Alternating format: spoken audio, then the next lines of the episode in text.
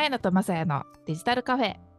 森さん、こんにちは。あやのさん、こんにちは。さあ、えー前回に引き続き、今日もチャット GPT の話をいろいろしていきたいと思いますが、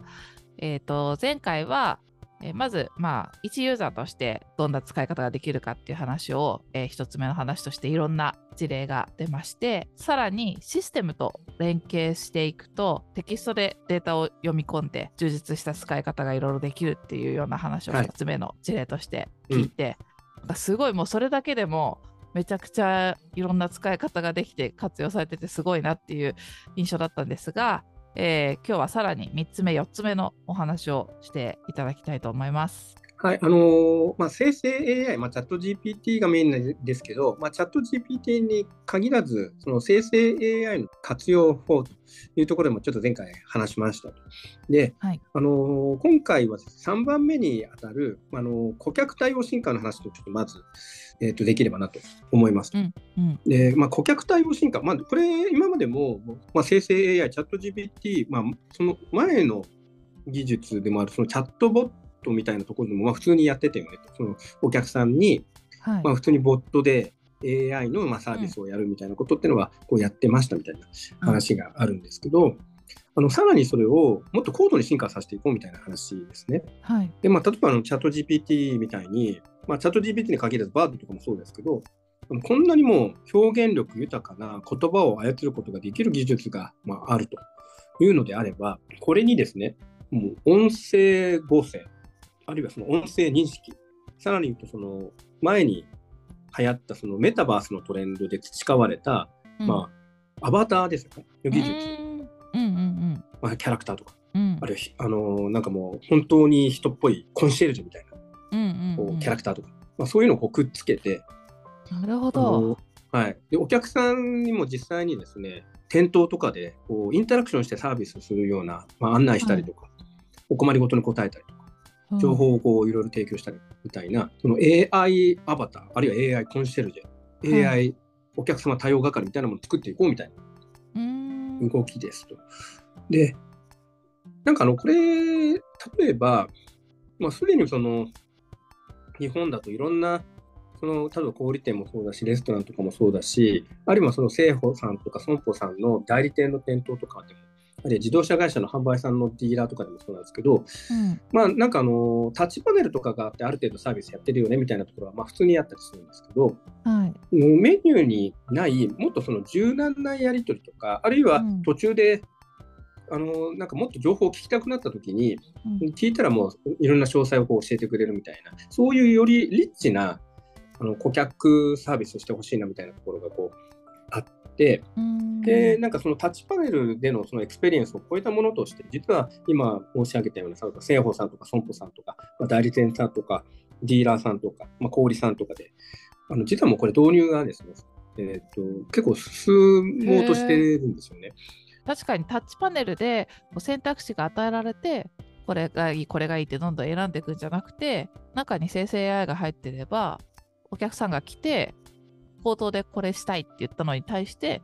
AI を使ってアバターがまるで人のようにあそうでしたらこうなりますよみたいな案内をしてくれるっていうことですよね。いやそうなんですよすごいな。であのー日本だと、うんまあ、まだそのホックみたいな形でちょっと始まったりしてるんですけど、はい。まあ、アメリカだと実は某ファーストフードチェーン店での店頭展開が始まってたりとか、へえ。うんそうですね。こういう次世代の顧客インタラクショうんうんうん。ンをこう再定義していこうみたいな動きが。なるほどね。今なんか結構マクドナルドとかケンタッキーとかであの入っていくとセルフでタッチパネルで選ぶみたいなのありますけど、あそこにアバターがいて、アバターがこう喋って対応してくれるようになるっていうイメージになってます。そうですね。そうですで例えば、あのーあれドライブスルーみたいなうんうんうん。ドライブスルーみたいなのだとあのよりちょっと自然なインターフェースそうまですね。人が喋ってくれますもんね、あれはね。そううん、で US だとまあドライブスルー多いですからね。うーん。まあ、そこにこうこう入っていったりすると。で、あのまあ、単純にその、なんていうんですかね、まあ、例えばデジタルサイネージみたいなのがあって、そこにすごいもうリアルなデジタルヒューマンみたいな接客係がいて、うん。でなんか接客をしてくれるみたいなイメージだと思うんですけど技術の組み合わせっていうのがまあよくまあ進んできてるわけですよ。でそのに、例えばですね顔認識をちゃんとこう組み合わせていくと。はい。例えば複数のお客さんがデジタルサイネージの前に立ってはい。こう話をする。で話をしてる方を向いて接客ができる、えー、とかすごい、ううんん。あとそのこっちに向かって話しかけてくる。そのその AI アバターや AI コンシェルジュになんか話しかけてくるときとうん。その画面の前に立った複数のお客さんが相談し合ったりするなんか会話とかがあると。うん。そうそう、相談し合ったりする会話の方は相談してるんだということで、それは置いておいて、こっちに向かって話しかけてきたら、話しかけてきた人の方に向かってその対応する。みたいなこともできる。そんなこともできるんだ。すごい。さらには、顔認識だけじゃなく、細かくその表情筋を読み取るという技術があの出てきてるんですね。で、それはあの、うん。例えばイスラエルに、あのソロっていう、まあ、表情筋を読み取ってどういう感情なのかっていうところをこう分析していくって技術を持っている会社さんだったりするんですけれど、うんうんうん。で例えばその会社さんもその AI コンシェルジェにそういう表情筋を読み取るに認識技術も組み合わせて、えーとお客さんとのそのサービスをやるということを展開してたりうんしてますね。そうするともう、うん。なんていうんですかね、気持ちをこう読み取ってこうやるやるみたいなことが。うーん。あ筋肉の動きからこういう気持ちなんじゃないかってとこまで。あそうですね、疲れていると。か、なんか気分が上がっているとか。すごいな。で そうすると本当になんかは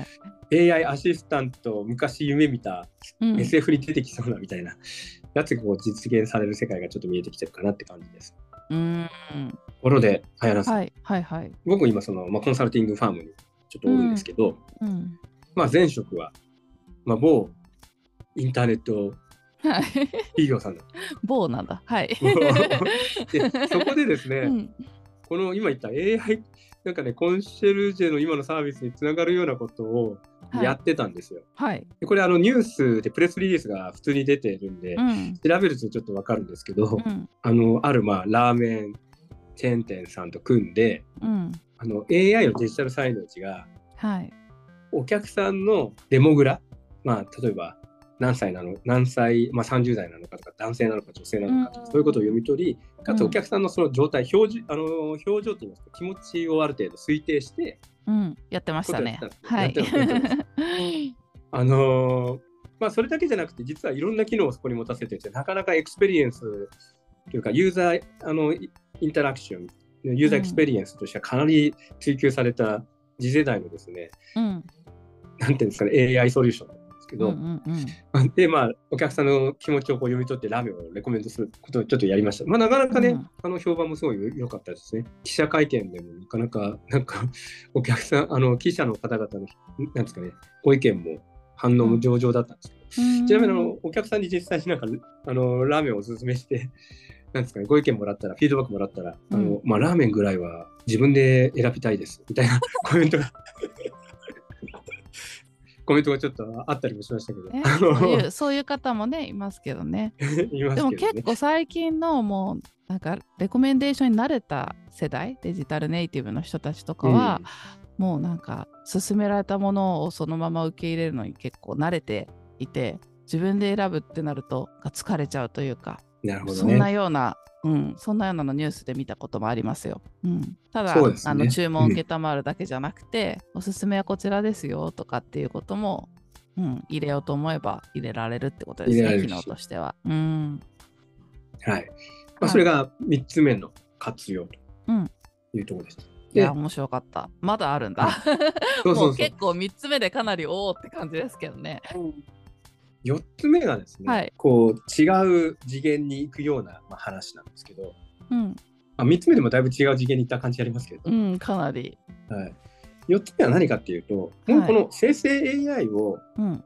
自社のものを作っちゃおうっていうやつですね。うん、そのもう独自の生成 AI、あるいはその生成 AI のベースである大規模言語モデル、ラージランゲージモデルを、うん。もう自分たちの自社のやつを作る、あるいは業界のものを作っちゃう。うーん。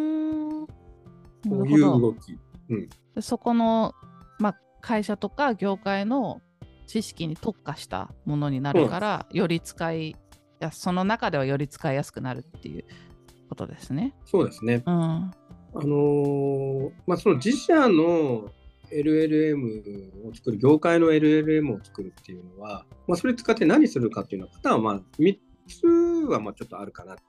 と思いますと。うんまあ、1つは自社の業務のまあ基盤にする、インフラにすると。うんうん。まあ、これあの、まあ、チャット GPT 導入するのにあのあんま変わらなかったりするんですけれど、うん。ただそこにですね、その例えば保険業界であれば、あるいは生命保険の会社さんであれば、約款の情報を入れた、あのなんですかね、自社独自のものを作っておくとか、うんあるいは例えば会計事務所さんだったら、もう会計の処理の手続きってチャット GPT とかに入ってないですからね。うんで、例えばそういうものをちゃんと入れた LLM を作っておくとかっていうのが、まあ、パターン1と。で、パターン2、うんごめんなさい、チャット GPT に覚えさせることはできないんでしたっけ？えっとね、チャット GPT にあるいは生成 AI に覚えさせることはできて、うん。えっそと、その会社として覚えさせて、それをせ全社員に使わせるみたいな設定はできるんあできますねでそれでやるっていうのはあり。うーんでありだけど、あえて自分たちで。えっとね、そこはね、実は技術的な理由があるんですよ。えっとね、一つはそのチャット GPT って基本的にクラウドじゃないですか。うん。自社の基幹システムがクラウドにつなげられない会社や業界ってあるんですよ。なるほど。例えば銀はいうんうんうん。銀行とかって基幹系システムは、はい。あのクラウドにつつなげられないんですね。うーん。あの金融庁のそうですね。あの、うんガイドによって。なので、それはオンプレミスで動く LLM が必要になってくうん。る。で、まあ、それだやるんだったら、もう自社のデータを入れたやつを作っちゃうみたいな。うーん。うんうんで、まあ、2つ目のパターンとしては、特定業務をコード化する。うん。はい。これ、例えばその財務とか会計とか、今言った、うんあるいはその日本のその法務とか、うんあるいはその製造業のもう R&D とか、まあ、物質を作っていくとか、うん。そういうもう特定業務の専門的な LLM を作って、業務をコード化していこうみたいな。うん。話ですね。で、まあ、パターン3は、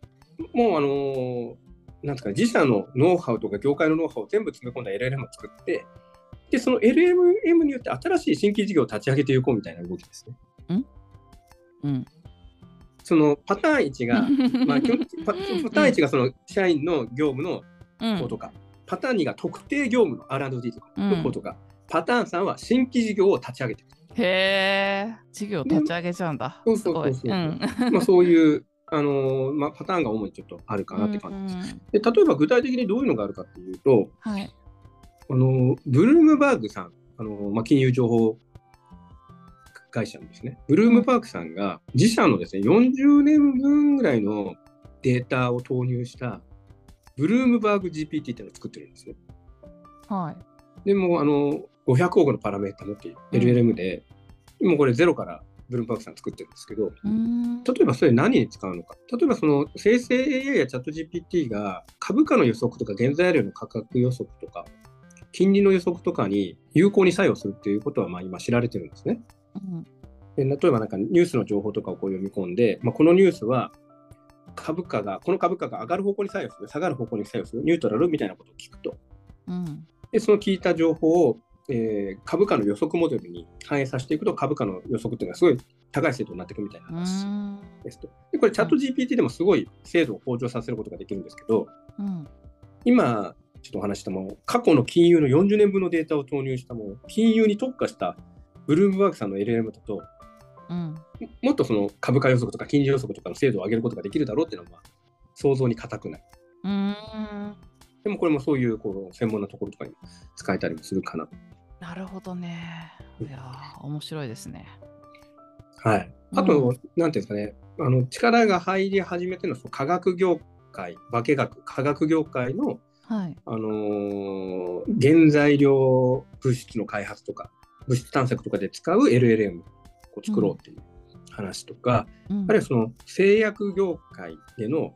創薬ですね、薬を作る、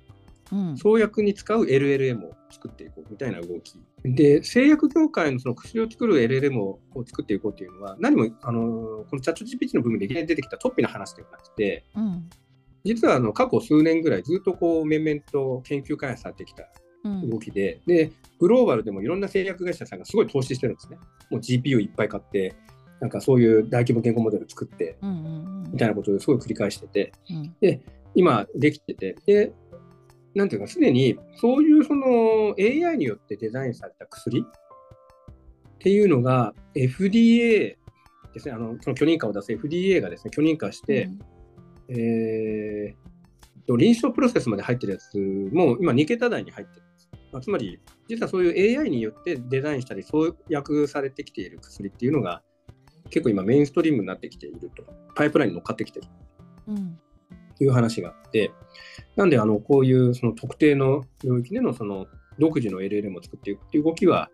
あの今後、まあ、いろいろな業界でちょっと見られていくのかなとこう思いますと。へえなるほどい。う感じです特定のデータをどんどんどんどん読み込ませるようにことによってさらに生成 AI がパワーアップしていくっていう感じですね。いやーすごい。で、さらにちょっと面白い動きあるのが、日本だと、日本の国産の LLM を作ろうという動きが、まあ、やっぱりありますよと。うんで、例えばもうすでに NEC さんとか、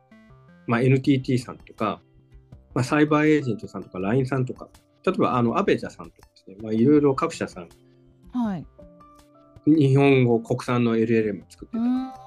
りしますね。で、これはまあいくつかありますと、例えばその NEC さんもその金融に特化した、製造業に特化した、小売業に特化したものをそれぞれこう作っていくよみたいな感じでやっていたり、まあ、例えばその日本の商習慣みたいなものってちゃんと、あの日本が作る生成 AI じゃないと投入されていかないですかね。例えばあの Google の Bard とか ChatGPT がどれぐらい日本の法律や会計処理に詳しいかというと、やっぱなかなかそういうデータ投入されてなかったりしますからね。なので、そういうまあ日本版を作っていく必要があるとか、まああと NTT さんはですね、ちょっと面白いのは、GPT の3.5に匹敵するような性能の大規模言語モデルを作ってるんですけど、はい。電力使用量とか GPU 使用量が GPT よりも、チャット GPT よりも全然少なくて済むんですよ。おおすごい。どうやってんですか？あのまあ、いいくつか、まあまあ、方法はあるんですけど、ただあの、チャット GPT って例えばあの20カ国の言語に対応して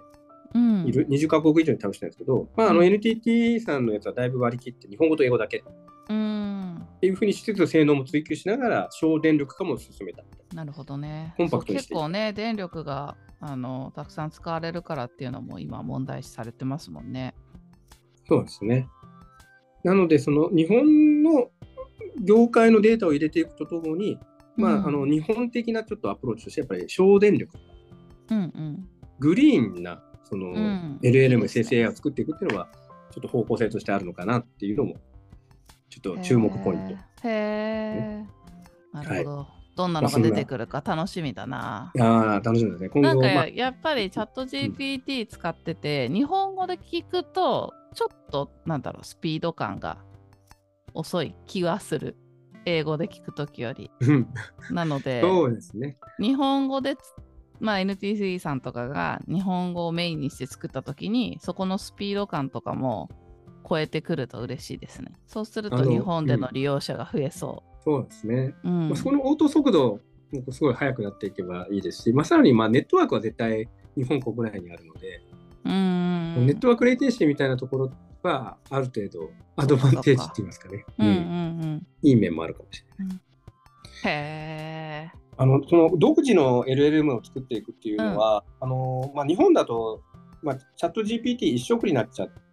たと面みたいなところがありましたよね。で、まあ、Google うんのそのバードさんとか、まあ、他のやつもこう出てきているんだけれど、